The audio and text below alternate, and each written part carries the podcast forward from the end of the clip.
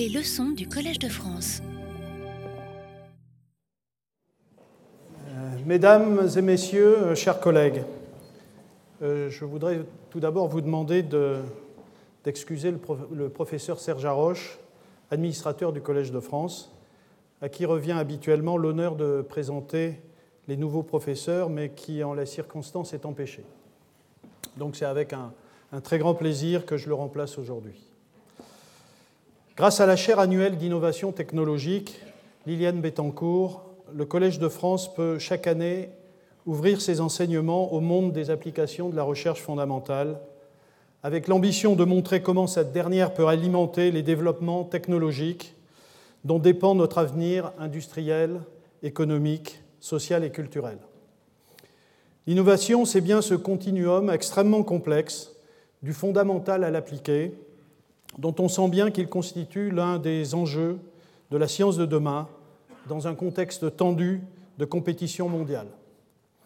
Compétition dans laquelle notre pays s'inscrit avec des atouts, mais aussi des faiblesses.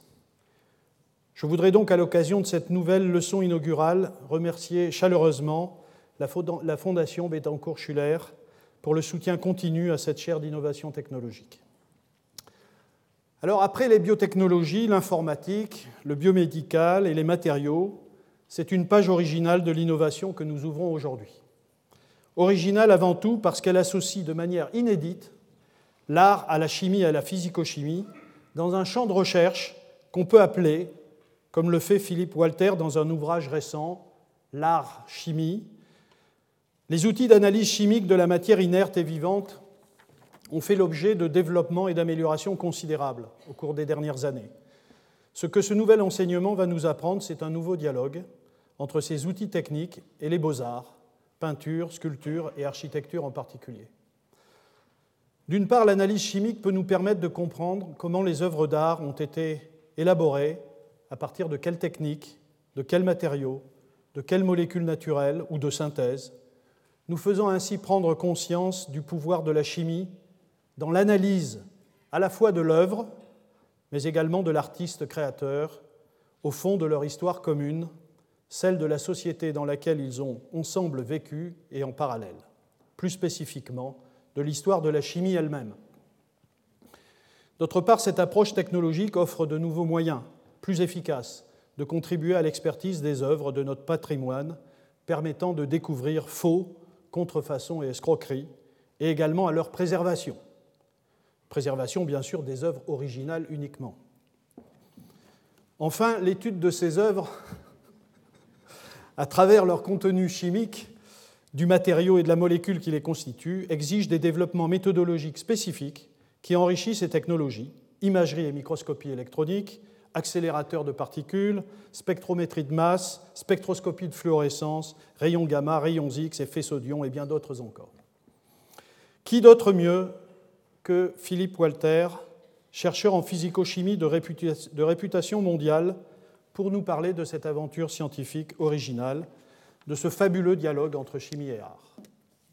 Qui d'autre que cet art chimiste, directeur de recherche au CNRS, qui, euh, après des études à l'École normale supérieure de Saint-Cloud et une thèse en géochimie à Toulouse, a fait sa carrière d'abord au laboratoire des musées de France au Louvre puis depuis 2012 euh, au laboratoire d'archéologie moléculaire et structurale du CNRS et de l'université Pierre et Marie Curie, dont il assure la direction.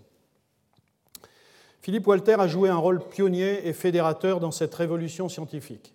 Dans le domaine des développements technologiques, il a en particulier contribué à la construction de prototypes, d'instruments d'analyse, portables et légers, pour pouvoir travailler directement sur les terrains archéologiques et dans les musées. Auteur de 200 publications aussi bien dans des revues de physico-chimie que dans le domaine de l'archéologie et de l'histoire, il a reçu plusieurs distinctions nationales et internationales, notamment en 2008 la médaille d'argent du CNRS et le prix franco-américain Franklin Lavoisier qu'il a reçu à Philadelphie en 2010. Je voudrais noter aussi qu'il est à l'origine de la création récente d'une nouvelle série de prestigieuses, des prestigieuses conférences américaines Gordon Research Conferences, intitulé Scientific Methods in Cultural Heritage Research. Cher Philippe, vous l'avez bien compris, nous sommes très heureux de vous avoir pendant cette année 2014 parmi nous. Merci d'avoir accepté de consacrer une partie de votre temps à ces enseignements au Collège de France qui font l'objet de toute notre attention et de tous nos efforts.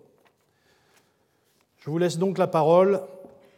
Pour une fois, la chimie va nous faire rêver. Je ne parle pas pour moi. Le printemps au Collège de France commence bien.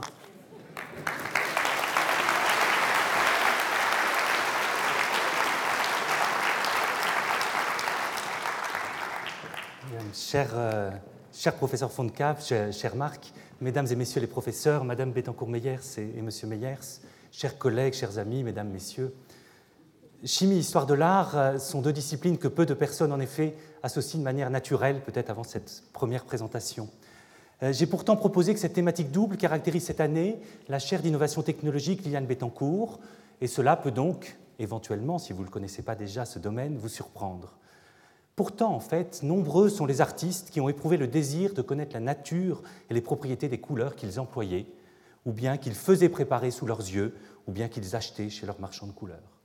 Le peintre anglais, euh, théoricien des techniques, en même temps Sherlock Eastlake, considérait au milieu du XIXe siècle que la chimie a été de tout temps l'auxiliaire professé du peintre.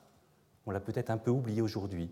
D'autres artistes regrettèrent de ne pas dominer cette science pour s'exprimer au mieux dans leur art, et par exemple, Vincent Van Gogh confiait dans une lettre à son frère Théo, à peine un, an, à peine un mois avant sa mort, Dans les couleurs, il y a du tripotage comme dans les vins.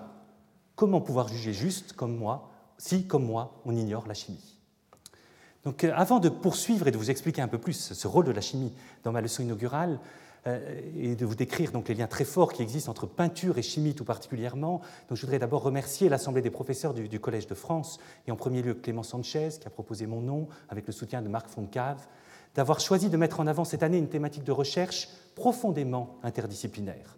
Et vous m'avez offert ainsi la, la possibilité de partager avec vous ce soir ma conception de cette forme bien particulière des relations entre les arts et les sciences et dont la spécificité est d'associer des notions qui relèvent de la physique et de la chimie, des sciences humaines, de l'histoire et de la littérature, et en prenant ce vocabulaire, je reprends les dénominations de certains champs d'enseignement définis par cette institution.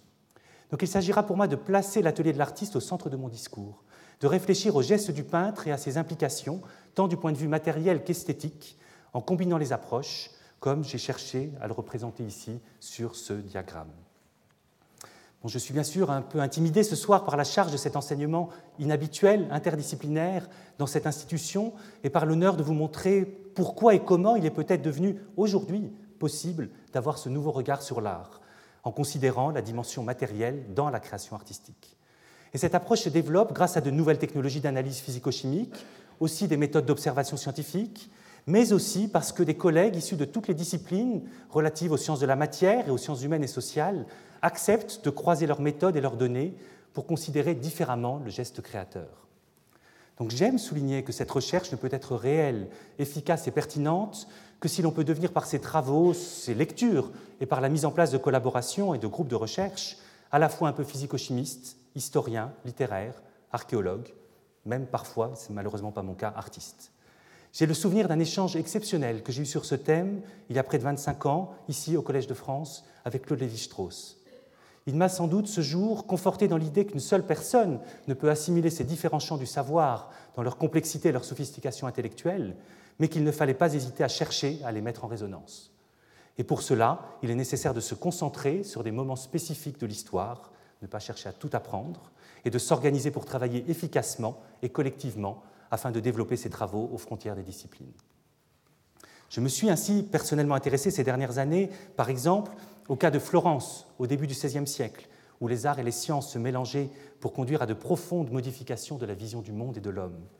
Actuellement, je me passionne également pour le XIXe siècle, une période durant laquelle l'industrialisation et le développement de la chimie, en particulier, ont transcendé les possibilités de création artistique et ont conduit à une évolution rapide, je dirais même une démultiplication des manières de peindre à laquelle l'histoire de l'humanité n'avait jamais été confrontée. Le chimiste et l'historien peuvent y voir ici le rôle des nouvelles formulations de la matière picturale et de son conditionnement à partir de 1840 environ dans des tubes en feuilles d'étain hermétiques et permettant plus facilement au peintre de sortir de son atelier. Mais différentes disciplines peuvent également offrir d'autres regards sur cette période. Il est intéressant de les croiser. J'ai par exemple été surpris d'apprendre et de discuter avec ma collègue spécialiste de littérature anglaise et de l'esthétique de l'époque victorienne à quel point le chimiste anglais William Henry Perkin avait joué un rôle majeur dans les arts en synthétisant en 1856 le premier nouveau colorant organique à base d'aniline qui s'appelle la mauvéine. Les chimistes connaissent très bien l'importance économique et industrielle de cette première synthèse et du développement de l'industrie chimique au cours du XIXe et même de la première moitié du XXe siècle. Cette production, symbolisée par le développement de l'utilisation de la couleur mauve, eut également un impact très important dans la société de l'époque, tout aussi bien en Angleterre qu'en France. La mode vestimentaire s'en est trouvée modifiée, les couleurs des artistes ont changé, le vocabulaire des poètes est devenu plus riche pour décrire les couleurs et les émotions qui leur sont relatives. Et j'y reviendrai plus tard dans, cette leçon. Donc enseigner la science en train de se faire dans, dans, cette institution prestigieuse en mélangeant ces concepts disciplinaires est donc l'objectif que je me suis fixé pour cette année.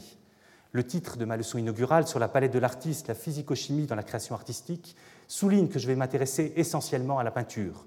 Mais mes propos de ce soir, tout comme ceux de mes cours par la suite, peuvent très bien être adaptés aux autres domaines de l'art. Pour commencer également, je voudrais dire que les premières applications concernant le rôle de la chimie dans l'art qui viennent en tête de la plupart des personnes que je rencontre se focalisent généralement sur deux aspects avec lesquels je vais que brièvement commencer mon exposé.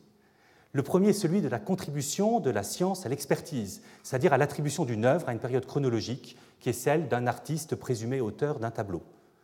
Donc l'histoire des pigments est en effet complexe et l'identification d'une matière va parfois permettre de déterminer durant quelle période l'œuvre a été réalisée. Il s'agit par exemple, euh, pour prendre un exemple ancien, entre le XIVe et le XVIIe siècle, du pigment jaune de plomb et d'étain qui était synthétisé selon des procédés qui pouvait laisser ou non dans sa composition chimique une petite quantité de silicium. Et la présence de cet élément démontre que la matière a été préparée avec une recette qui n'a été employée que jusqu'à vers 1450. Et donc lorsque l'on ne voit pas ce silicium, son absence signifie que l'œuvre est postérieure au milieu du XVe siècle. Donc on arrive à des critères comme ça très clairs. Pour l'art du XXe siècle, la très rapide prolifération de nouveaux pigments de composition chimique variée offre des possibilités parfois très fines de datation. De nombreux faussaires ont ainsi été démasqués parce qu'ils avaient employé un pigment qu'ils n'auraient pas dû. Et il en est ainsi de Wolfgang Beltraki, vous avez cet exemple ici, il y a quelques années en Allemagne, dont un de ces faux a été reconnu parce que cette œuvre, potentiellement peinte en 1914 par Heinrich Kampendonck, contenait un pigment blanc de titane dont l'usage n'a pu commencer qu'avec sa synthèse chimique qui est postérieure à la Première Guerre mondiale. Partant de l'identification surprenante de ce pigment, c'est une vaste enquête qui a révélé une organisation criminelle qui était allée jusqu'à fabriquer de faux inventaires de collectionneurs et de galeries d'art pour donner une consistance historique à des œuvres qui venaient juste d'être produites. Ce dossier, et il y en a eu d'autres ces dernières années, a fortement défrayé la chronique, donc celui-ci depuis 2006. Le second exemple d'application est la restauration des peintures. Restaurer est en effet régulièrement nécessaire pour redonner un aspect lisible aux œuvres endommagées, euh, par exemple par des repeints effectués dans le passé et qui ont changé de couleur par altération. Parfois, c'est parce que le vernis protecteur s'est détérioré et a bruni sous l'action de la lumière et de l'absorption de poussière. Donc il faut alors le retirer ou en réduire son épaisseur et en redéposer à nouveau. Vous pouvez voir ici euh, le résultat et la qualité des couleurs révélées par la restauration en 2012 de cette œuvre de Léonard de Massy, La Vierge à l'enfant avec Sainte-Anne, du musée du Louvre. La chimie peut jouer un rôle important pour aider à choisir les meilleurs solvants ou suivre jour le jour le travail d'amincissement du vernis afin de ne courir aucun risque d'aller trop loin et d'endommager la matière picturale d'origine. Là encore, de nombreux progrès ont été permis ces dernières années grâce à une meilleure connaissance des techniques de l'art et à la mise au point d'outils d'analyse nouveaux et ces méthodes permettent d'ailleurs au musée du Louvre de songer, et à beaucoup d'autres musées dans le monde, de songer à restaurer les œuvres les plus emblématiques.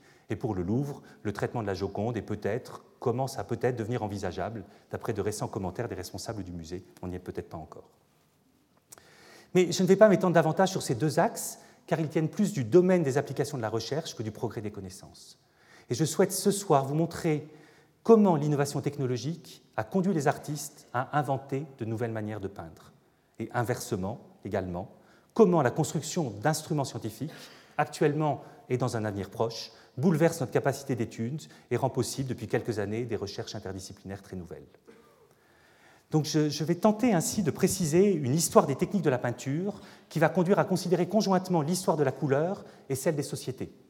Des historiens et des sociologues, alors notamment Pierre-Franck Castel, John Gage ou Michel Pastoureau, ont déjà abordé ces aspects mais ils se sont souvent trouvés confrontés à des difficultés méthodologiques, car la vision que nous avons des œuvres aujourd'hui euh, ne correspond pas toujours à celle qui avait été voulue par les artistes, certaines couleurs pouvant être passées au cours des siècles. Et aujourd'hui, les questionnements liés à cette action du temps ne sont plus aussi contraignants pour la réflexion grâce aux évolutions technologiques dans le domaine de l'analyse chimique, devenue non invasive et portable, et qui rend possible d'une part de proposer quelles étaient les couleurs originelles d'une peinture, et d'autre part d'étudier toutes les œuvres, même les plus précieuses, car la prise d'échantillons n'est plus nécessaire pour ces travaux. Donc commençons d'abord par étudier pourquoi certains artistes ont cherché à effectuer des innovations dans leur technique picturale et le rôle qu'a joué la chimie. Vous pouvez voir ici une gravure réalisée à la fin du XVIe siècle et montrant la vie collective autour du maître dans son atelier. Donc vous avez des élèves qui réalisent un portrait ou dessinent une sculpture. Des ouvriers sur la droite derrière euh, sont en train de préparer la matière picturale en broyant les pigments et en les mélangeant avec une huile, une huile qui pouvait être de lin ou de yette par exemple. Les études sur la matérialité des peintures vont donc dans un premier temps permettre de décrire, parfois de tenter de comprendre, cette organisation autour du travail créateur de l'artiste, de faire ce qu'on peut appeler une sorte d'archéologie dans son atelier, à partir de ses réalisations, ainsi que de l'ensemble des vestiges matériels, iconographiques, textuels, qui sont à notre disposition pour ces recherches. Pour remonter aux origines, nous pouvons étudier certaines fouilles de sites du Paléolithique supérieur qui ont livré de nombreux blocs de pigments celle de l'abri du poisson, dont vous avez des objets à gauche, l'abri du poisson est aux Hésies de Taillac, hein, en Dordogne, m'a permis de reconstituer la trousse d'un peintre d'il y a environ 32 000 ans, avec des silex taillés pour préparer une poudre à partir de blocs d'oxyde de fer et de manganèse, ainsi qu'un godet et une palette en calcaire, utilisés sans doute pour mélanger les pigments avec de l'eau avant de les déposer sur le plafond de l'habitation.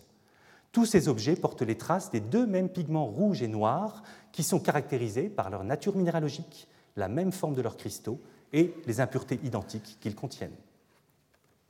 Mais le nombre de couleurs était à cette époque, comme jusqu'à la fin du néolithique, très restreint, ce qui sera moins le cas lorsqu'on regarde d'autres objets des périodes historiques, comme cette palette représentée par Martin von Hemskerk en 1532, donc en haut à droite, avec une dizaine de couleurs seulement, ou bien en bas, celle de Paul Cézanne sur un autoportrait. Et Paul Cézanne avait à sa disposition une centaine de nuances commerciales, et il pouvait, de plus, ou il n'hésitait plus à cette époque, à mélanger ces nuances sur sa palette en bois, ou bien directement sur sa toile, dans une pratique impressionniste, en touches légères, spontanées et colorées. Donc il est absolument évident de, de dire ou de constater qu'un Égyptien ou un homme de la Renaissance ne maniait pas les mêmes couleurs qu'un peintre actuel. L'histoire des pigments n'est pas simple, et surtout les conditions de leur usage avec des liants ont aussi souvent été modifiées, et c'est de nouveau la chimie qui l'a permis. Donc pour revenir sur le tableau euh, dont vous avez un détail en haut de Van Hemskerk, Daniel Arras a dans son livre Le détail pour une histoire approchée de la peinture commenté la présence sur cette palette d'une autre matière, une petite masse de gelée que le peintre glisse dans ses couleurs en peignant. Notation seulement technique, continue Daniel Arras Sans doute pas. Avec ce médium, le peintre donne à ses figures l'apparence de la vie qui anime ses modèles. En fait, par ces couleurs et ce médium que Daniel Arras qualifiait d'infime goutte de vie, ce sont tous les concepts de la physicochimie de la peinture qui transparaissent. En particulier, l'ajout d'un tel gel va pouvoir modifier la fluidité de la matière picturale, la saturation de la couleur, et conduire à des effets spécifiques sur l'œuvre finale, tels qu'une matière lisse et brillante, ou bien un empattement qui va révéler une texture grâce au mouvement du pinceau durant le geste du peintre. Aujourd'hui, la reconstitution de ces produits en suivant des procédés décrits de manière plus ou moins précise dans des livres de recettes, combinés à l'analyse de leurs propriétés rhéologiques, nous renseigne sur l'écoulement de la matière picturale sous l'effet du pinceau, sur la formation du film de peinture et sur son séchage, et de là finalement sur les motivations qui ont conduit à ces formules chimiques souvent complexes et qui ont évolué au cours des temps. Par exemple, pour rester sur cette matière sous forme de gel sur la palette que nous voyons, la propriété thixotrope du produit va faire que la peinture va s'écouler doucement et facilement sous le geste du pinceau, puis lorsque la main de l'artiste se relèvera, la matière restera en place et ne s'écoulera plus. Ce type de préoccupation apparaît également dans les échanges qui nous sont parvenus entre les artistes et leurs marchands de couleurs. Ainsi en est-il de cette jolie lettre recouverte de tests euh, qu'Eugène Delacroix a adressée en 1827 à son marchand de peinture pour, je le cite, lui faire broyer sur le champ différents pigments, le tout plus liquide que les couleurs qu'on prépare pour tout le monde. Donc M. Delacroix voulait autre chose. La nature des liants, leur fluidité, les conditions de leur séchage, plus ou moins rapides, ont été en effet des paramètres très importants dans l'évolution des arts et des manières de peindre. Depuis, l'Antiquité jusqu'au dernier quart du XIXe siècle, les projets artistiques imaginés par les peintres ont été dominés, dans la pratique comme dans la théorie, par le concept d'imitation de la nature, qu'on appelle le concept de mimésis, et également d'expression sensible de la réalité. Et c'est certainement pour répondre à cette ambition à la fois mimétique et expressive que l'inventivité technique est apparue comme une clé indispensable aux artistes. De nombreux commentateurs de l'art ont ainsi mis en avant, durant l'Antiquité, la qualité réaliste d'un tableau, par exemple d'une fresque de Zeuxis qui reproduisait la nature de manière tellement proche de la réalité qu'un oiseau pouvait se tromper et chercher à y picorer les grains d'une grappe de raisin représentée. L'effet visuel reposait sur le choix des pigments, sur leur mélange les superpositions, les juxtapositions de couleurs, et sur la représentation des ombres et des lumières pour créer l'illusion du relief allant jusqu'au trompe-l'œil. Les artistes vont ainsi chercher à imiter, mais aussi à dépasser la nature par le moyen de leur art, en montrant toute la perfection de la beauté. Le mythe de Pygmalion et Galatée, raconté par Ovide dans ses Métamorphoses et repris par de nombreux peintres au XVIIIe et au XIXe siècle, symbolise ces quêtes de perfection et d'imitation du monde qui peuvent conduire l'artiste à rêver de voir son image devenir réalité. Pygmalion était un roi et un sculpteur de talent, aussi un solitaire détestant les femmes, mais capable de produire une statue féminine d'une beauté exceptionnelle. Une magnifique série de quatre peintures a été réalisée par le peintre britannique pré-raphaélite Edward Burne-Jones à partir de cette légende.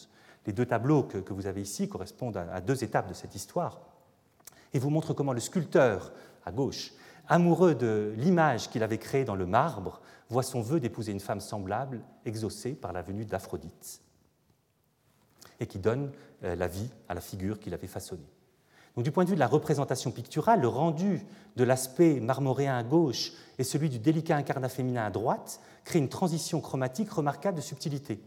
Et par l'action divine, pour reprendre Daniel Arras l'ajout d'une goutte de vie, la statue s'anime en devenant polychrome grâce à un subtil usage de pigments vermillons pour les tons chers et à la délicate coloration des cheveux et des yeux. Burne-Jones a ainsi su créer le poli du marbre, la douceur de la peau et la trame soyeuse des étoffes par des sensations optiques liées au coloris des objets, aux relations de tons entre les ombres et les lumières, et à la nature plus ou moins brillante ou mate des reflets. Mais on peut noter également que les pigments employés dans le cadre de ce type de projet de représentation de corps nus ou de portraits ont été jusqu'au XIXe siècle très proches, voire même identiques à ceux qui servaient au maquillage du visage. Les substances naturelles ainsi que la chimie de synthèse ne, permettaient pas d'étendre à l'infini la liste des matières disponibles pour ces deux usages. La délicatesse du rendu des carnations en peinture a nécessité la réalisation de mélanges de pigments tels que le blanc de plomb, le vermillon, les pigments laqués à base de garance ou de carmin, les oxydes de fer. Les mêmes matières se retrouvent également dans des flacons à phare dès l'Antiquité grecque. Vous pouvez voir ici quelques-uns de ces contenants encore remplis, donc euh, à gauche, vous voyez les boîtes entrouvertes, encore remplies, provenant dans ce cas de la tombe d'un jeune acteur dans le cimetière du Céramique à Athènes, donc enterré au IVe siècle avant notre ère. À droite, sur cette miniature d'un manuscrit de Boccace sur les femmes célèbres, on peut observer une peintre, Yaya, se dessinant dans un miroir pour réaliser son autoportrait. Et vous remarquerez qu'elle est d'ailleurs certainement en train de l'achever de lui donner la vie de nouveau, car elle dépose symboliquement un rouge vif sur les lèvres du visage. Pour continuer à explorer le domaine du portrait, mais en considérant cette fois l'importance des ombres et des lumières et non des coloris, nous pouvons regarder rapidement les résultats des analyses que nous avons menées sur la Joconde. L'étude, qui a été effectuée par spectrométrie de fluorescence des rayons X sur le visage, a permis de révéler certains détails de la pratique de l'artiste, donc sans effectuer de prélèvement il a été possible de montrer la finesse des couches de matière sous la forme d'un graphique que vous avez à, droite, qui correspond à une sorte de section virtuelle du tableau, allant d'une zone claire qui est proche du nez à l'ombre sombre qui est proche de l'oreille de Mona Lisa. Dans ce cas, pour réaliser les ombres, Léonard de Vinci a utilisé, a déposé des glacis, c'est-à-dire une matière picturale qui contient beaucoup de liant et peu de pigments et qui donne un effet de transparence similaire à celui d'un verre coloré il a superposé ainsi très méticuleusement un grand nombre de ces couches très fines. Nous, avons estimé sans doute de l'ordre de 15 à 20 couches, d'environ 2 micromètres d'épaisseur, pour obtenir un modelé extrêmement délicat qui est à mettre en relation avec sa manière de peindre et que l'on appelle généralement le sfumato. Réaliser ce travail est un véritable défi de chimie. Mais en même temps, pour André Chastel, cette pratique du sfumato était plus qu'une recette d'atelier. C'était une réponse aux problèmes d'actualité Elle impliquait même une position philosophique et scientifique nouvelle qui apparaît dans des exposés justificatifs de Léonard. En valorisant la pénombre et le modelé fondu, Léonard rompt avec les problèmes du contour et de la distribution des tons, en même temps qu'avec la conception d'une lumière uniformément répartie et indivisible. Il accroît la valeur de la peinture comme miroir des apparences.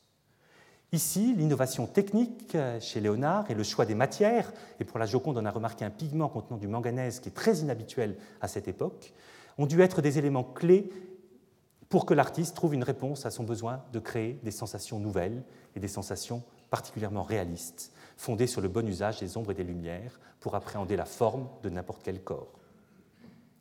D'un point de vue de, l'histoire de l'art, les débats sur le dessin, les coloris, la lumière, la texture se poursuivront, se sont poursuivis durant les siècles qui, ont suivi Léonard de Vinci, et le travail du peintre s'est effectué tantôt en aplat, tantôt en glacis, en superposition, en juxtaposition de différentes couleurs. La nature des pigments et la formulation des peintures pour retenir plus ou moins la lumière à travers les couches et laisser la trace du pinceau ont joué un très grand rôle dans ces évolutions.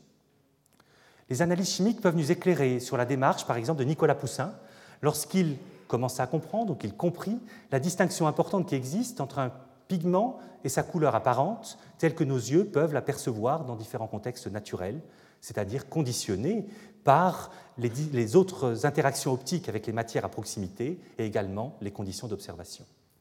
En fait, Matteo Zaccolini, qui était un peintre et théoricien de la couleur, avait écrit vers 1620 plusieurs ouvrages sur les ombres et les perspectives qui ont influencé profondément Poussin. Ici, les analyses que, je vous montre sur, ce, ces graphiques, euh, les, analyses du manteau sur ce tableau représentant Élysir et Rebecca et qui est conservé au Fitzwilliam Museum de Cambridge nous ont permis de démontrer que l'artiste avait choisi des pigments jaunes différents pour les plis clairs et les plis sombres du vêtement d'Élysir, c'est-à-dire soit un jaune d'antimoine et de plomb, soit une ocre riche en oxyde de fer l'ombre n'est plus créée par l'ajout d'un pigment sombre sur une couleur uniforme, elle est présente dans l'esprit de l'artiste et se prépare sur sa palette. Du point de vue de la conception pratique de l'œuvre, cela signifie que les différentes nuances ont été appliquées les unes d'un côté des autres et dans une approche totalement différente de celle de Léonard de Vinci. Donc Nicolas Poussin est sans doute arrivé à ces idées, bien qu'il ait ou car il avait justement étudié les textes de Léonard de Vinci lorsqu'il préparait des dessins pour l'édition française imprimée du traité de la peinture de Léonard de Vinci, qui est paru en 1651. Très érudit, il a aussi échangé avec les scientifiques, les antiquaires, les philosophes présents dans son entourage romain, celui du cercle du, secrétaire du cardinal Barberini, Cassiano dal Pozzo. Mais il est important aussi de noter que tous les artistes n'ont pas eu cette démarche interdisciplinaire et n'ont pas été de grands théoriciens de la couleur et des pratiques picturales. C'est alors souvent grâce aux liens qui sont établis entre les arts et les autres activités fondamentales de la société particulièrement les activités techniques et scientifiques, que les manières de peindre ont pu évoluer. Une adaptation, une insertion efficace d'une technique, d'un produit chimique ou d'un outil se produisait dans les pratiques artistiques suite à un échange qui pouvait être d'ordre théorique ou bien totalement expérimental. Et c'est souvent à partir de ces innovations que les artistes ont pu inventer des œuvres d'art qui exploraient la nature de manière nouvelle. Ainsi, Léonard de Vinci a proposé dès 1504 de transformer un moulin en machine à broyer les couleurs. Vous avez ici le dessin correspondant à cette proposition. Cette idée d'automatiser le broyage des, pigments ne sera réellement exploitée à grande échelle qu'à partir de la, de la, période industrielle et devra inclure alors de multiples opérations mécaniques de pulvérisation, de tamisage et bien sûr de passage au moulin. En concevant cette invention, Léonard se donnait déjà les moyens de préparer les pigments très finement divisés qui étaient indispensables au dépôt des couches de glacis très fines et homogènes que je vous ai décrites précédemment. Ce n'est pas par le travail conventionnel de l'atelier qu'il pouvait facilement réaliser les pigments de taille submicrométrique qui, lui, étaient, utiles. À cette époque également, en mettant en œuvre ces glacis, l'artiste avait cherché à expérimenter les interactions avec la lumière en créant toute une série de dispositifs dans son atelier, notamment de dispositifs de rideaux qui lui permettaient d'évaluer l'intensité de la lumière sur un visage, parfois par l'entremise de verres colorés euh, qui permettaient d'en changer les tonalités. Mais à cette époque, chez Alberti comme chez Léonard, ou auparavant chez, chez Aristote, les relations entre la couleur, la matière et la lumière étaient encore très confuses. Et ce n'est réellement qu'à partir du XIXe siècle qu'il a été possible de mieux comprendre et de représenter les couleurs issues de l'action de, la lumière sur des objets à partir de la mise en place de véritables théories. Le chimiste et fabricant de couleurs londonien George Field contribua de manière très importante à cette compréhension des propriétés des pigments grâce aux très nombreux échanges qu'il entretenait avec des artistes anglais majeurs de son époque, Turner par exemple. Il était reconnu pour, être, pour vendre, être capable de fabriquer et vendre des pigments éclatants d'une qualité remarquable. Et John Gage considérait même qu'il a été, par ses théories et sa production de pigments, à l'origine de la palette vive et unique en son genre des peintres de la confrérie pré-raphaélite. Cela illustre qu'à partir de la première révolution industrielle, l'artisanat des couleurs et le développement de la chimie n'ont pas été moins dynamiques que la création artistique elle-même. Les développements technologiques nécessitaient une réflexion intellectuelle qui peut être mise sur le même plan que celle qui est à l'origine des innovations artistiques. George Field avait pour cela conçu des pigments purs dans les trois couleurs primaires, jaune, rouge et bleu, et mis en place des notions relatives à leur échelle chromatique, à leur mélange et à leur contraste, notamment toujours si elles sont dans l'ombre ou dans la lumière. Mais c'est en France que se développeront encore davantage ces concepts, avec les travaux de Michel Eugène Chevreul à la Manufacture royale des Gobelins. Ils le mèneront en 1839 à concevoir sa fameuse loi du contraste simultané des couleurs, dont les principes ont été fixés dans le contexte de l'industrie textile. Ce texte influença également très fortement certains artistes, en particulier pour les notions relatives aux couleurs complémentaires. Le mouvement impressionniste n'a peut-être pas pris en compte ces éléments dès son origine, mais Georges Seurat, par exemple, a étudié avec attention les ouvrages de Chevreul pour mieux développer sa technique pointilliste. Ces différents commentaires sur les relations entre la matérialité de la peinture et les sciences, fondés sur la manière de créer et d'utiliser des coloris, nous amènent maintenant tout naturellement à considérer le rôle de la chimie dans l'invention des nouvelles couleurs pour la peinture. Les trois pigments primaires de George Field étaient du lapis lazuli naturel, un pigment laqué de garance, c'est-à-dire constitué d'une matière minérale qui fixe des colorants extraits des racines de la plante, et enfin un jaune synthétique préparé tout d'abord vraisemblablement avec un sel de platine avant de devenir un chromate de barium qui était beaucoup moins coûteux. Mais beaucoup d'autres substances pouvaient être inventées. Synthétiser un nouveau pigment nécessitait cependant de trouver les conditions de production d'une matière colorée, mais aussi facilement transformable en poudre, pouvant être mélangée à l'huile pour en faire une peinture et restant stable dans le temps. Louis, Jacques Thénard écrivait ainsi en 1803 dans un article où il présentait sa découverte d'un nouveau pigment, le bleu de cobalt, qu'on appelle aussi le bleu Thénard. Quoique les couleurs aient déjà été l'objet d'un grand nombre de recherches, nous sommes en 1803, à peine en connaissons-nous qui connaissent le degré de perfection qu'exige la peinture. Il expliquait ensuite que pouvait, ce que l'on pouvait attendre comme qualité d'une couleur, mais aussi que de nombreux pigments utilisés par les peintres sont peu solides, ne pouvant résister aux agents destructeurs qui se trouvent dans l'atmosphère. La chimie commençait alors à comprendre, en partant d'analyses de matériaux connus, comment concevoir des recettes de synthèse de nouveaux composés. L'État, notamment sous l'influence du ministre et chimiste Jean-Antoine Chaptal, ainsi que différentes organisations comme la Société pour l'encouragement de l'industrie nationale et l'Académie des sciences, soutenèrent alors financièrement des recherches pour aider les arts. Des concours furent parfois organisés, comme celui célèbre visant à la synthèse artificielle de l'outre-mer, du lapis lazuli, et gagné par Jean-Baptiste Guimet en 1828. Il en a été ainsi également pour Thénard, qui, à la demande de Chaptal, et en considérant la composition du célèbre bleu des céramiques de la manufacture de Sèvres, imagina toute une série de préparations à base de cobalt pour trouver la meilleure couleur bleue pour la peinture. Le pigment choisi, composé d'oxyde d'aluminium et de cobalt, fut découvert en 1802 et il eut immédiatement un grand succès. Van Gogh, plus tard, commentera que le bleu de cobalt est une couleur divine, il n'y a rien de plus beau pour installer une atmosphère. Le jeune chimiste Thénard, âgé alors de 25 ans, fut élu au Collège de France deux années plus tard sur la chaire de chimie générale, qui était tenue auparavant par Louis-Nicolas Vauquelin, qui lui-même avait isolé le chrome métallique et inventé le pigment jaune de chrome. Le bleu Thénard et le jaune de chrome ne sont que deux exemples liés au Collège de France qui concernent la préparation artificielle d'un nouveau pigment. Cette démarche de synthèse est très ancienne et remonte à la plus haute Antiquité, avec le bleu égyptien, issu des arts du feu il y a près de 5000 ans, ou le pigment blanc de plomb, préparé par des méthodes de chimie douce depuis l'Antiquité. Notons également euh, que le lieu d'origine du pigment a souvent beaucoup d'importance pour les artistes, car sa mention représente une qualité naturelle ou bien l'exigence d'un savoir-faire des artisans qui le préparaient. Pline l'Ancien, dans l'Antiquité romaine, précisait ainsi l'origine géographique des ocres pour les qualifier, et expliquait que la céruse de la meilleure qualité, donc le pigment blanc de plomb, provenait de l'île de Rhodes. Le bleu outre-mer était quant à lui préparé par le tri et le broyage de lapis-lazuli provenant d'Afghanistan. Un véritable système économique d'échange a été mis en place dès l'Antiquité pour fournir les matières premières aux artistes. La liste des pigments pouvant arriver sur la palette d'un peintre est longue, j'en ai mis quelques-uns ici, et s'accroîtra très fortement durant le XIXe siècle, notamment par l'utilisation des pigments dits laqués, de la synthèse de colorants artificiels, ou bien la préparation de poudres synthétisées grâce à la découverte de nouveaux éléments chimiques.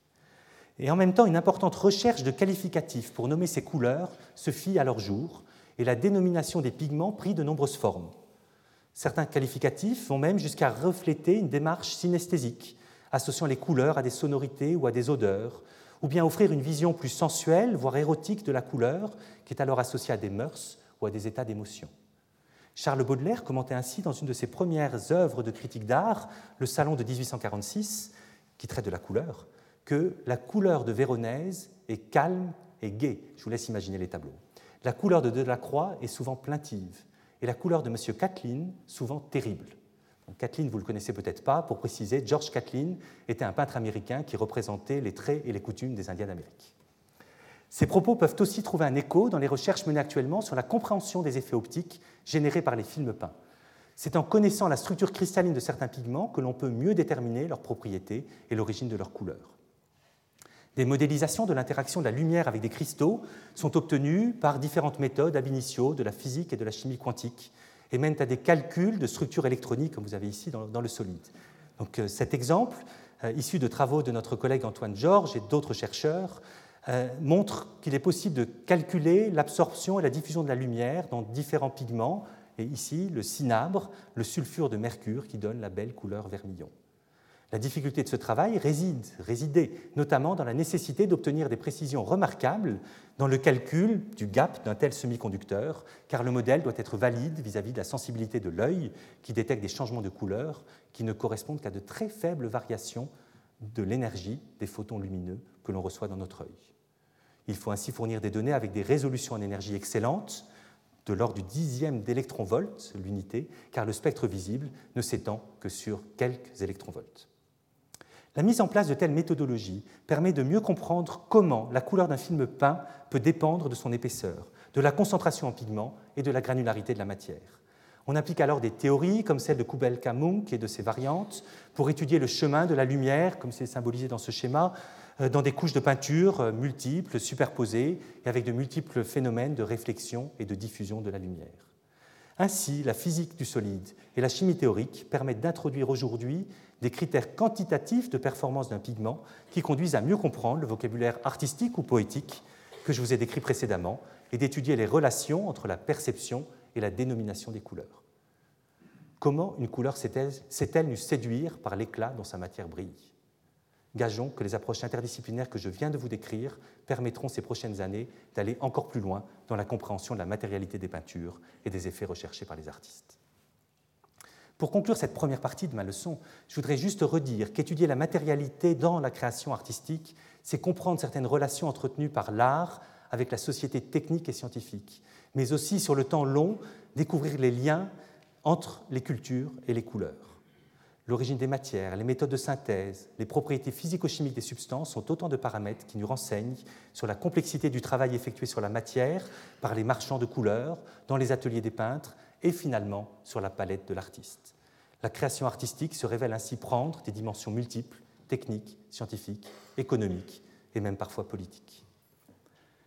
J'en arrive à la seconde partie de mon exposé qui vise à décrire et envisager l'avenir des méthodes d'analyse chimique qui nous permettent d'avancer dans la compréhension de cette matérialité du geste créateur. Je vais vous montrer d'une part comment certaines innovations technologiques conduisent à développer des instruments d'analyse qui permettent un travail non invasif, parfois directement là où les œuvres se trouvent, et d'autre part de quelle manière cela nous amène à considérer des concepts physico-chimiques pour pouvoir comprendre les données obtenues. La recherche sur les matériaux anciens, quels qu'ils soient, nécessite en effet de considérer tout d'abord qu'ils ont été élaborés par des artistes ou des artisans à partir de techniques souvent complexes à un moment donné de leur carrière. Ce qu'ils ont fait une année ne le sera peut-être plus par la suite. Il faut donc tenter de reconstituer les étapes de création des tableaux en étudiant la dynamique de la mise en œuvre de procédés de synthèse ou de formulation chimique. Seulement, comme je l'ai déjà souligné, ces matériaux ont aussi vieilli.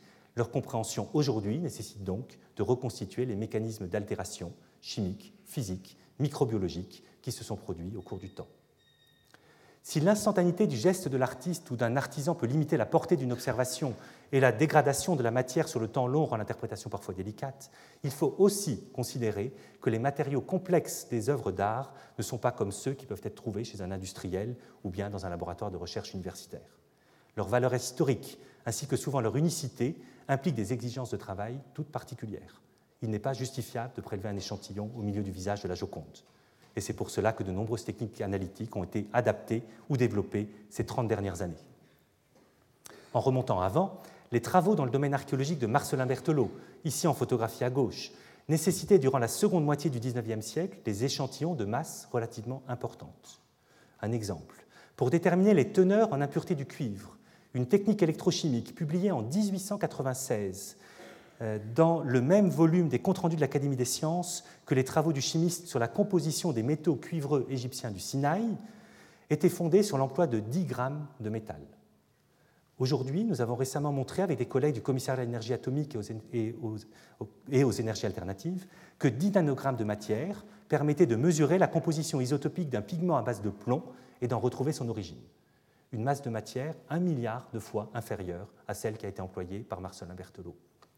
Le prélèvement est alors quasiment invisible, mais il doit être choisi très précisément et se faire dans des conditions optimales de travail. Dans le cas de la peinture, on considéra un échantillon soigneusement préparé sous la forme d'une section transversale pour pouvoir visualiser la superposition des couches déposées et choisir le grain de couleur qui est intéressant. Ces mêmes démarches au prélèvement ont également exploité depuis la fin des années 1990 les techniques utilisant le rayonnement synchrotron. Et ce sont dans ce cas d'intenses faisceaux de rayons X monochromatiques et focalisés sur des surfaces de quelques micromètres de diamètre qui permettent des études approfondies de la complexité des matières de l'art, notamment par des approches de cristallographie ou d'absorption des rayons X. Mais depuis une trentaine d'années, les efforts les plus importants se sont portés vers la construction de dispositifs pour l'analyse non invasive directement sur les œuvres. La mise en place en 1989 d'un petit accélérateur de particules au sein du Palais du Louvre est très symbolique de cette évolution des approches. Nommé Aglaé, cet instrument que vous voyez ici, long de 25 mètres, permet de réaliser plusieurs milliers d'analyses par an directement sur les objets grâce à un dispositif de faisceau de particules extrait à l'air. Les différents matériaux constitutifs de cette statue que vous avez devant Aglaé, là au milieu, euh, de cette statue de scribe accroupi du, du musée du Louvre, peuvent alors être identifiés en quelques minutes. Dans ce cas, ce sont le plus souvent des protons qui servent de sonde pour induire la production de rayons X, de rayons gamma, ainsi que d'autres particules toutes étant caractéristiques des différents éléments chimiques présents dans la zone sous le faisceau. Aglaé est ainsi devenu le symbole de cette nouvelle démarche analytique par l'effort technique réalisé, la variété des résultats obtenus et la facilité de son utilisation parce que cet instrument est localisé à l'intérieur même du dispositif de sécurité du musée du Louvre. Cet accélérateur, comme les installations de rayonnement synchrotron, ont joué ces 20 dernières années un rôle fédérateur, conduisant à la création et au développement d'une communauté européenne puis mondiale travaillant dans le domaine des sciences de la conservation, à la fois dans les musées et dans le milieu universitaire. Enfin, depuis la fin des années 90, 1990, nous sommes entrés dans une troisième phase de développement des techniques d'analyse pour l'art. Elle concerne la construction de nouveaux instruments qui sont cette fois mobiles. L'œuvre ne se déplace plus vers le laboratoire, ce sont les instruments qui viennent à sa rencontre, évitant ainsi les coûts et les dangers inhérents à tout mouvement de chef-d'œuvre. Tous les types de rayonnements électromagnétiques peuvent se prêter à la construction de tels instruments. C'est le cas en particulier des rayons X, qui sont faciles à produire à l'aide de sources très légères, ici employées euh, pour analyser justement la Joconde dans sa salle du Louvre. Il est ainsi possible de déterminer la composition chimique élémentaire des matériaux, mais aussi la nature des phases minérales qui constituent les pigments, grâce à l'invention plus récente de diffractomètres de rayons X qui sont portables. À titre d'exemple, je peux souligner l'intérêt qui existe à employer cette méthode d'analyse et l'approche cristallographique pour comprendre la nature précise de la céruse, donc le blanc de plomb.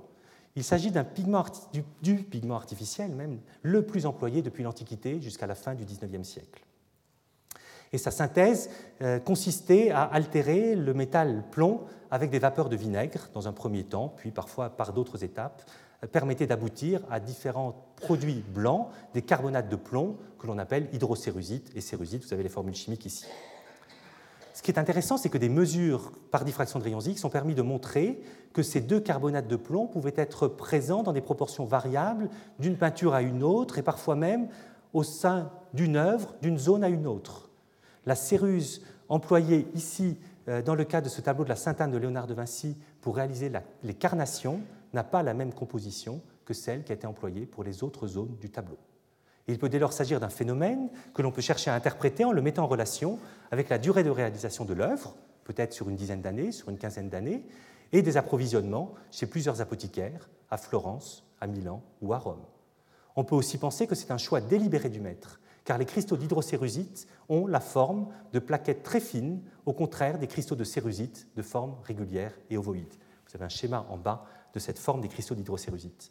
Mais cette différence de morphologie des grains est à mettre en relation avec la structure cristalline des deux phases et peut être considérée comme étant à l'origine des différences de pouvoir couvrant de la matière et de là de la considération par les peintres d'une plus ou moins grande qualité intrinsèque d'un pigment en fonction de son origine, c'est-à-dire de sa méthode de préparation et de sa composition euh, cristalline. Donc cette composition cristalline était certainement primordiale également dans ce vocabulaire développé par les artistes pour qualifier les qualités de, blanc de plomb. Regardons maintenant un peu plus en détail les différentes possibilités de, ces outils.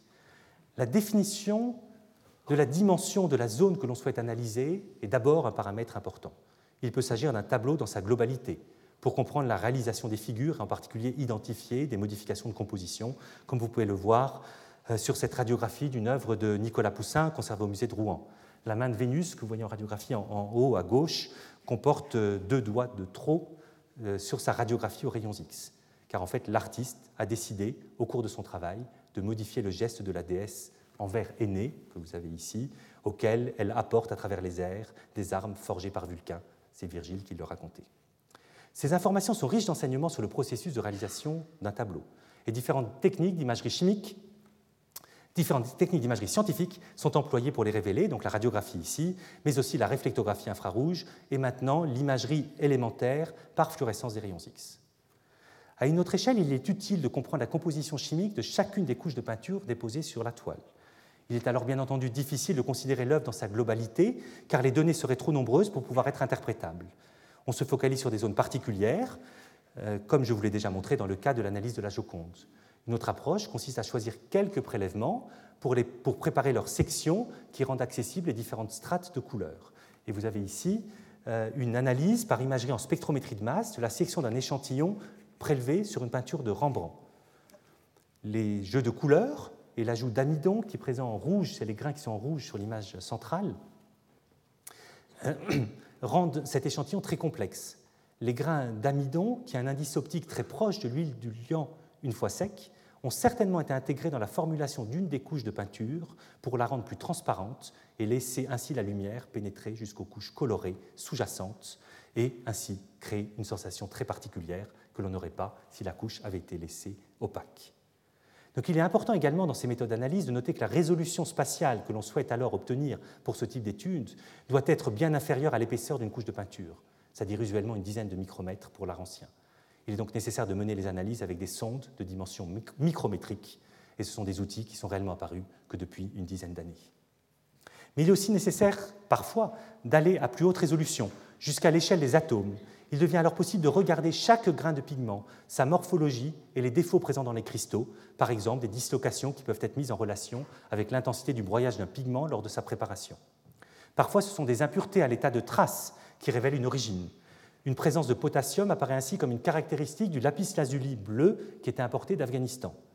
Ici, cette animation, une tomographie par rayons X, euh, permet de révéler en trois dimensions la forme de grains de pigments jaunes de plomb et d'étain à l'intérieur d'une couche de peinture déposée par Matthias Grunwald lors de la réalisation du retable d'Issenheim. Vous avez l'échelle, vous pouvez voir que les grains rouges qui correspondent aux jaunes de plomb et d'étain ont une taille de quelques micromètres, une forme ovoïde qui est issu en fait de l'agglomération de nanoparticules du minéral qui a été formé par un procédé de synthèse à haute température. Ces évolutions des pratiques de caractérisation permettent d'envisager aujourd'hui également une réflexion exploratoire visant à définir une feuille de route des développements dans le domaine de l'analyse des œuvres d'art. Je rentre peut-être un peu plus dans la technique et dans les innovations technologiques instrumentales qui peuvent apparaître dans les prochaines années, mais il faut en même temps considérer deux chemins par rapport à ces développements. Donc tout d'abord, celui d'une stratégie d'imagerie chimique qui combine, qui va combiner les méthodes spectroscopiques qui mettent en œuvre des phénomènes variés de diffusion, d'absorption, de fluorescence à partir de rayons X, d'ultraviolet, de lumière visible ou d'infrarouge proche, moyen ou lointain. Donc ce tableau indique quelques-unes des méthodes les plus en vogue actuellement, mais d'autres sont également parfois employées. L'aspect non invasif ou micro-invasif, la nature de l'information, la sensibilité, la résolution spatiale sont les paramètres que nous recherchons le plus. Et vous pouvez aussi remarquer, si vous regardez un peu ce tableau, que la capacité d'effectuer des mesures en deux ou trois dimensions est devenue un enjeu très important. C'est cette évolution vers l'imagerie chimique qui devient en effet essentielle pour aborder des problèmes plus complexes de l'histoire de l'art, comme par exemple le travail des peintres impressionnistes qui mélangeaient leurs couleurs directement sur la toile, en, couches souvent épaisses, et employaient des formulations variées de matière picturale. Dans ce cas, les analyses ponctuelles permettent de déterminer la nature des pigments, mais pas de mieux comprendre la pratique du peintre, qui ne peut être observée qu'en révélant les mélanges et les superpositions de matières organiques et inorganiques. L'importance de l'imagerie chimique à haute résolution spatiale a déjà été bien démontrée dans le domaine médical. La combinaison de méthodes d'imagerie chimique de ce type commence tout juste à contribuer aux études artistiques. Cependant, comme dans beaucoup d'autres aspects de la science actuelle, cette approche nécessite de relever différents défis dans le domaine de la technologie, des sources de rayonnement, des détecteurs, mais aussi du traitement des masses de données obtenues. La mise au point de nouveaux logiciels d'interprétation des données est absolument nécessaire pour aboutir à une analyse automatisée des images et construire des modèles numériques qui permettent d'obtenir des informations intéressantes pour l'histoire de l'art. Pour chaque analyse prise individuellement, des solutions existent aujourd'hui. Il faut encore savoir combiner les méthodes pour interpréter les mesures simultanément et disposer d'informations atomiques, moléculaires et structurales en chaque point d'une œuvre. Cette imagerie chimique, idéale par la richesse des informations fournies, permettra de mieux détecter des phénomènes d'altération qui ont conduit à des changements des, couleurs, de couleur de l'œuvre et parfois à la perte complète de certaines tonalités. Il en est ainsi de certains colorants organiques dérivés de goudron de houille au XIXe siècle et qui se sont décolorés sous l'effet de la lumière et des agents atmosphériques. Le cas de l'éosine, d'un temps la laque de géranium utilisée par Vincent van Gogh a été décrit et observé sur des œuvres de cet artiste. Jean Renoir racontait quant à lui que son père, Auguste, avait constaté sur ses toiles de jeunesse que certaines tournées au noir, ah avait constaté sur ses toiles de jeunesse, dont certaines tournées au noir, le danger de peindre pour l'immédiat, et il avait ainsi mis au point une méthode à longue échéance qui a abandonné le violet impressionniste et quelques lacs instables pour le noir et les terres qui vieillissent bien. Auguste Renoir expliquait lui-même à un visiteur dans son atelier Je hausse, je renforce d'un ton pour permettre à mes tableaux de vieillir. Donc l'analyse chimique permet d'observer ces phénomènes et d'envisager quel était l'état originel des peintures. Les œuvres que nous voyons aujourd'hui ne correspondent pas toujours, et même pas souvent, à ce que l'artiste a voulu réaliser. Il en est ainsi également, pour le XXe siècle, du pigment rouge litol, employé par Mark Rothko durant les années 1960, notamment pour plusieurs tableaux offerts par l'artiste à l'université de Harvard. Exposés au soleil dans un salon de réception, ces œuvres ont rapidement perdu leur couleur. Le catalogue aujourd'hui de l'entreprise BASF souligne que seul le sel, de manganèse de ce colorant azoïque a une bonne stabilité à la lumière. Ce n'est pas celui qui a été employé par Rothko, qui lui a complètement perdu ses couleurs.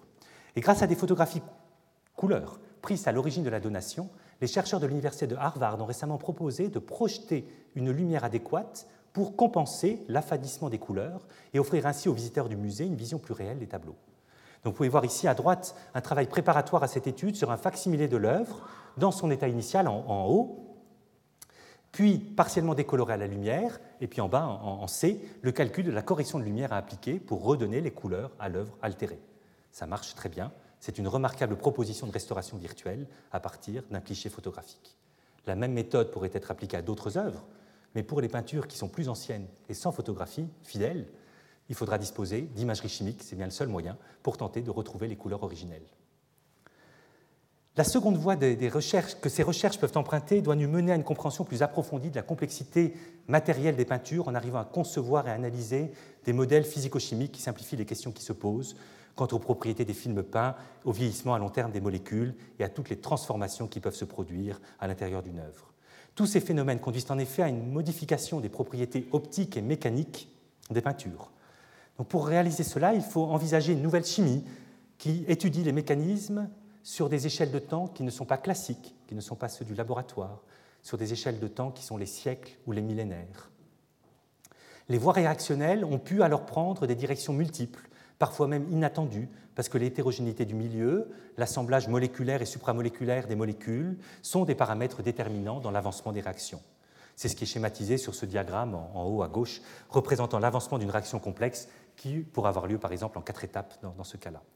Vous avez aussi sur ces graphiques beaucoup plus chimiques deux illustrations de ce type de phénomène qui prennent en compte un cation métallique, le plomb de plus, pour expliquer le séchage d'une peinture à l'huile ou bien la formation de protubérances constituées de savon de plomb. Ces protubérances des sortes de boutons qui se forment à la surface du tableau, euh, parfois rapidement, induisent un gonflement de la matière et la formation d'irrégularités qui sont très gênantes pour l'observateur. Et donc, il est important d'essayer de comprendre quand est-ce que ça peut se produire. Et ces phénomènes, en fait, on a pu le montrer, sont dépendants de la composition de l'huile, des proportions d'acides gras saturés et insaturés qui la constituent, mais aussi de sa méthode de préparation avant l'utilisation dans la peinture. Ces études impliquent des passerelles avec tous les domaines de la science des matériaux, les enjeux de ces recherches nécessiteront d'arriver à réaliser des dispositifs expérimentaux simples qui décrivent chaque phénomène particulier, pourtant très complexe. Des méthodes d'analyse de surface, la résonance magnétique nucléaire, les nouveaux outils conçus pour l'étude des, nanomatériaux offrent aujourd'hui des possibilités intéressantes pour aller plus loin dans la compréhension des mécanismes réactionnels d'intérêt pour l'art. Les enjeux de la conception de ces méthodes sont plus larges que ceux du domaine de l'art et plus généralement des matériaux du patrimoine culturel. Les innovations analytiques et théoriques envisagées ce soir peuvent bénéficier à d'autres domaines des sciences et répondre à d'autres questionnements sociétaux. Elles conduisent aujourd'hui à des partenariats souvent inattendus. C'est par exemple ainsi que la National Gallery of Arts à Washington a développé une collaboration avec le laboratoire de l'armée américaine dédié à la vision nocturne pour utiliser des caméras très performantes dans le domaine du proche infrarouge. Ce projet a permis de révéler, il y a deux ans, euh, sans prélèvement, et c'est là que la démarche devient très innovante, la nature des liants dans une miniature du XVe siècle. En fait, des bandes caractéristiques du jaune d'œuf ont pu être observées et indiquer une pratique originale du peintre florentin Lorenzo Monaco, qui était le maître de Fra Angelico. Dans un autre domaine, le projet français TOMX vise en ce moment à construire une nouvelle génération de sources de rayons X fondées sur l'interaction entre un faisceau d'électrons de haute énergie et un laser très intense. Nous espérons le fonctionnement de cette installation, localisée à Orsay, dans un peu plus d'un an. Elle sera employée à la fois pour des études de matériaux anciens et nouveaux, ainsi que dans le domaine médical, pour développer de nouvelles méthodes d'imagerie et de nouveaux possibles traitements du cancer avec des rayons X de haute énergie. Des synergies se créent ainsi autour du patrimoine et de la médecine grâce à de tels équipements d'exception. La connaissance et la conservation du patrimoine culturel forment donc aujourd'hui une entreprise mondiale, car les enjeux qui s'y rattachent sont partagés par tous. Des laboratoires se développent actuellement partout dans le monde et les États-Unis ont en particulier fait ces 5-6 dernières années de grands efforts dans ce domaine grâce au soutien d'un programme spécifique de la National Science Foundation et de fondations privées. Espérons que cela se poursuivra dans l'avenir, car les connaissances issues de ces travaux contribuent également à mettre en œuvre les politiques de développement durable du tourisme culturel, qui doivent prendre en compte la conservation des œuvres et des monuments, ainsi que l'évolution de notre environnement. Le développement des approches interdisciplinaires comme celle que je viens de vous exposer permet aussi, aujourd'hui, d'aider les artistes contemporains dans leurs projets et les restaurateurs dans la tâche délicate qui leur est confiée. Cette idée d'une collaboration avec les artistes et les restaurateurs de tableaux nécessite une démarche qui étudie dans le détail le rôle des matériaux de la création artistique. Fournir des documents techniques, tester des matériaux, parfois même concevoir de nouvelles, de nouvelles matières sont toujours des enjeux d'actualité. Je pense ainsi qu'il serait intéressant, important, d'envisager aujourd'hui de rassembler les multiples sources d'informations qui sont parvenues jusqu'à nous, telles que les pigments qui ont été employés au cours des siècles, et les traités techniques qui sont si riches en commentaires, parfois délicats à interpréter en termes scientifiques modernes. Les dénominations anciennes des matières, qu'il s'agisse des pigments ou des liants, étaient souvent évidentes pour ceux qui écrivaient ou lisaient ces textes. Aujourd'hui, elles sont parfois trompeuses et conduisent à des conclusions erronées quant à leur nature réelle. Au contraire, l'étude interdisciplinaire de ces textes, associée à l'analyse chimique des œuvres, doit permettre de poursuivre le dialogue entre les sciences et les arts. Après avoir cherché à vous présenter le rôle des matériaux employés par le peintre durant le processus de création artistique, je ne voudrais pas finir cette leçon sans envisager une nouvelle ouverture scientifique qui doit permettre de compléter cette démarche. Je vous ai décrit quelques-unes des multiples formes de relations entre les matières et les couleurs et les projets artistiques. Il manque encore à ce discours l'étude de la réception de ces œuvres par le public et par nous-mêmes, avec nos yeux et notre cerveau, afin de nous amener à envisager comment nous considérons leur valeur esthétique. Les études des textes écrits par les peintres et les critiques d'art fournissent une première approche artistique, esthétique et littéraire. La compréhension de la perception visuelle et des bases neurales de la contemplation de l'œuvre d'art et de sa création en forme une seconde. Nous arrivons ainsi maintenant à la démarche de la neuroesthétique, qui, est si chère à Jean-Pierre Changeux, et qui tente de mieux comprendre quels sont les mécanismes cognitifs par lesquels l'esprit saisit l'œuvre d'art comme un phénomène visible, mais aussi technique et matériel. Ce, détail, ce tableau, ou ce détail d'un tableau de Rembrandt, très probablement son atelier lorsqu'il était jeune, est sans doute une image allégorique de l'art de la peinture. Mais j'y vois les neurosciences et les sciences de la matière s'y rassembler. Les yeux du peintre sont totalement noirs. Il tient sa palette et de multiples pinceaux. Les murs sont presque vides, seules deux autres palettes y sont accrochées. Sur la table derrière lui, quelques flacons contiennent sans doute des huiles et des vernis, et un grand mortier est encore recouvert du pigment bleu outre-mer. Le peintre semble s'être éloigné de l'autre côté de son atelier pour réussir à apprécier le tableau, le voir dans sa totalité, en posséder une image mentale complète, avant de revenir au travail très progressif de la couche picturale par empattement et accumulation de matière, comme Rembrandt savait le faire.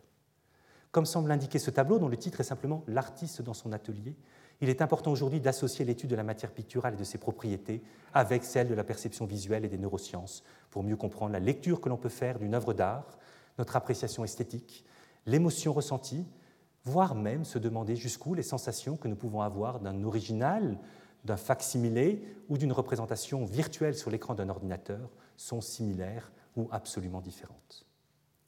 Donc pour finir cette leçon inaugurale, je voudrais remercier tous les collègues et étudiants avec lesquels j'ai eu le privilège d'interagir et de travailler jusqu'à présent. En tout premier lieu, ceux de mon laboratoire, le laboratoire d'archéologie moléculaire et structurale, donc créé à l'université Pierre et Marie Curie avec le CNRS, et celles et ceux avec lesquels je continue à développer cette recherche aux frontières des disciplines et qui partagent ma soif de découverte et d'échange de culture, qu'ils soient physico-chimistes, artistes, archéologues, historiens ou littéraires. Chers confrères, chers collègues, chers amis, mesdames et messieurs, je vous remercie de votre attention.